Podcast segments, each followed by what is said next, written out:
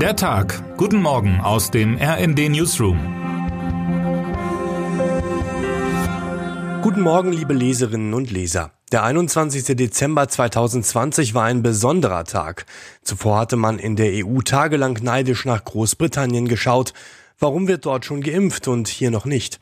Als die Europäische Arzneimittelbehörde EMA dann endlich den mRNA-Impfstoff von BioNTech empfahl, war die Freude groß.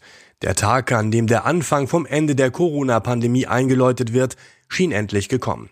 Fast zwei Jahre später muss man feststellen, ganz so schnell und ganz so einfach erreicht man das Ende der Pandemie dann wohl doch nicht. Das Virus hat es immer wieder geschafft, uns Menschen einen Schritt voraus zu sein.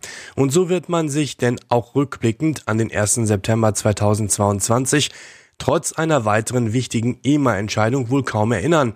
Zwar haben nun die ersten Covid-Impfstoffe gegen die Omikron-Variante grünes Licht erhalten, doch sehnsüchtig auf diese Entscheidung gewartet hat niemand mehr.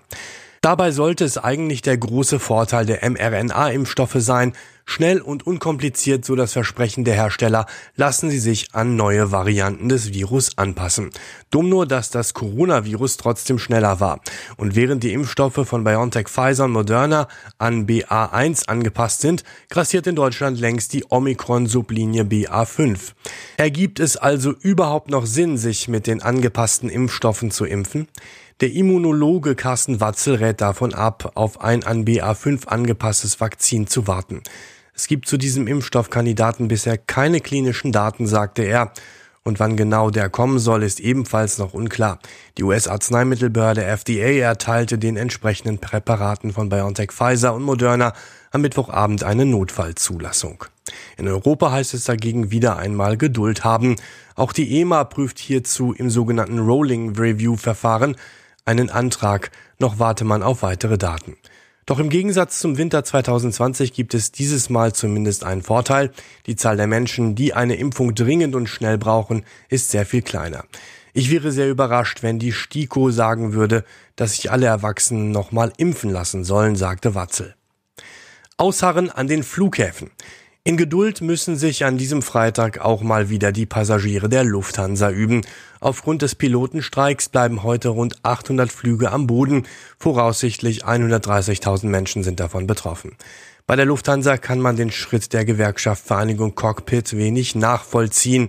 Uns fehlt jedes Verständnis für den Streikaufruf der VC, sagte Lufthansa Personalvorstand Michael Niggemann. 900 Euro Grundgehalt sollen die Piloten und Pilotinnen mehr erhalten. Das ist eine Zahl, von der andere Beschäftigte nur träumen können, schreibt meine Kollegin Johanna Apel in ihrem Kommentar. Doch im Kern soll das Geld nicht das Problem sein, vielmehr würde es Befürchtungen geben, dass neue Tochter-Airlines gegründet werden, um Tarifverträge zu umgehen. Was auch immer im Hintergrund besprochen wird, der Machtkampf sorgt nun ein weiteres Mal für große Verzögerungen im Flugverkehr. Welche Flughäfen besonders betroffen sind, haben wir für Sie zusammengefasst. Termine des Tages. Prozess gegen Ex-MDR-Unterhaltungschef. Die Staatsanwaltschaft wirft dem früheren TV-Manager Udo Voth im Tatzeitraum ab Februar 2008 Betrug, Untreue, Bestechlichkeit und Steuerhinterziehung im Zusammenhang mit seiner beruflichen Tätigkeit zum Nachteil verschiedener mutmaßlich Geschädigter vor. G7-Finanzminister treffen. Die Ministerinnen und Minister der G7-Staaten treffen sich heute, um einen möglichen Ölpreisdeckel zu diskutieren. Wer heute wichtig wird. Der Bundeskanzler Olaf Scholz will mit den Ministerpräsidenten von Sachsen, Sachsen-Anhalt und Brandenburg, Michael Kretschmer, Rainer Haseloff und Dietmar Woidke über den geplanten Ausstieg aus der Braunkohle und den Strukturwandel in der Lausitz sprechen. Und damit wünschen wir Ihnen einen guten Start in den Tag. Text Anna Schukart und Chantal Ranke. Am Mikrofon Alena Tribold und Dirk Justes. Mit rnd.de, der Webseite des Redaktionsnetzwerks Deutschland, halten wir Sie durchgehend auf dem neuesten Stand. Alle Artikel aus diesem Newsletter finden Sie immer auf rnd.de slash der Tag.